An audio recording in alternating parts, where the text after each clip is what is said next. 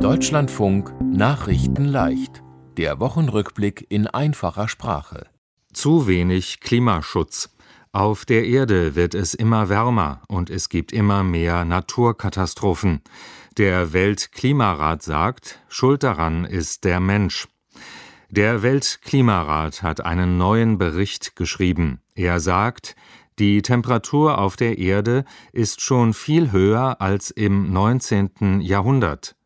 Die Temperatur ist um 1,1 Grad Celsius gestiegen. Bis zu dem Jahr 2030 sind es 1,5 Grad. Die Folge? Es wird immer wärmer und Dürren nehmen zu. Dann wachsen weniger Pflanzen und viele Menschen haben nichts mehr zu essen. Außerdem gibt es immer häufiger Starkregen. Das heißt, es regnet so viel, dass es Überschwemmungen gibt. Schon jetzt steigt der Meeresspiegel an und die Gletscher schmelzen. Daran kann man nichts mehr ändern. Der Weltklimarat sagt auch, die Menschen sind daran schuld. Sie verbrauchen zu viel Öl, Kohle und Gas. Das schadet dem Klima, weil zu viele Schadstoffe entstehen. Der Klimaforscher Dirk Notz sagt, jeder Mensch kann zum Klimaschutz beitragen. Zum Beispiel hilft es, wenn man keine Wegwerfprodukte mehr kauft und weniger Fleisch isst. Für kurze Strecken kann man das Fahrrad nehmen und nicht das Auto. Auch viele Politikerinnen und Politiker sagen, wir müssen mehr für den Klimaschutz tun. Corona-Tests nicht mehr umsonst. Es gibt bald neue Corona-Regeln in Deutschland. Die Chefinnen und Chefs von den Bundesländern und Bundeskanzlerin Merkel haben entschieden, die Schnelltests sollen nicht mehr kostenlos für alle Menschen sein. Aber es gibt Ausnahmen, zum Beispiel für Kinder oder kranke Menschen. Die Regel gilt vom 11. Oktober. Die Politikerinnen und Politiker sagen, Fast jeder in Deutschland kann sich gegen Corona impfen lassen.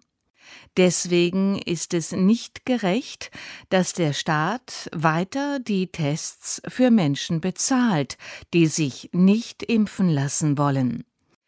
Ab dem 23. August gilt eine andere neue Regel für Innenräume.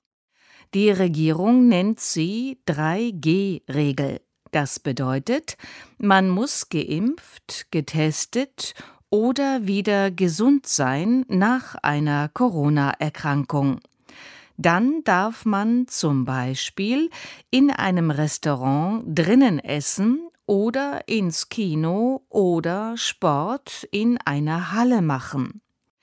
Wenn man nicht geimpft ist und nicht getestet, darf man viele Sachen nicht mehr machen. Deswegen gibt es Kritik. Manche sagen, die Regelungen sind so ähnlich wie eine Pflicht zum Impfen. Sie finden, eine Impfung soll freiwillig sein. Bund und Länder haben auch noch über die Flutkatastrophe im Westen von Deutschland gesprochen. Sie haben entschieden, wir geben 30 Milliarden Euro. Mit dem Geld sollen die Schäden behoben werden. Streiks bei der Bahn. Bei der Deutschen Bahn haben die Lokführer gestreikt.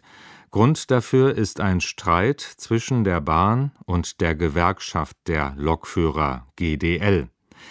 Weil die Lokführer gestreikt haben, sind am Mittwoch und Donnerstag viele Züge nicht gefahren.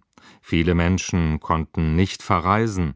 Außerdem gab es viele Verspätungen. Auch im Güterverkehr sind viele Züge nicht gefahren. Die Bahn kritisiert den Streik von der GDL. Sie sagt, zu viele Menschen mussten die wenigen Züge benutzen.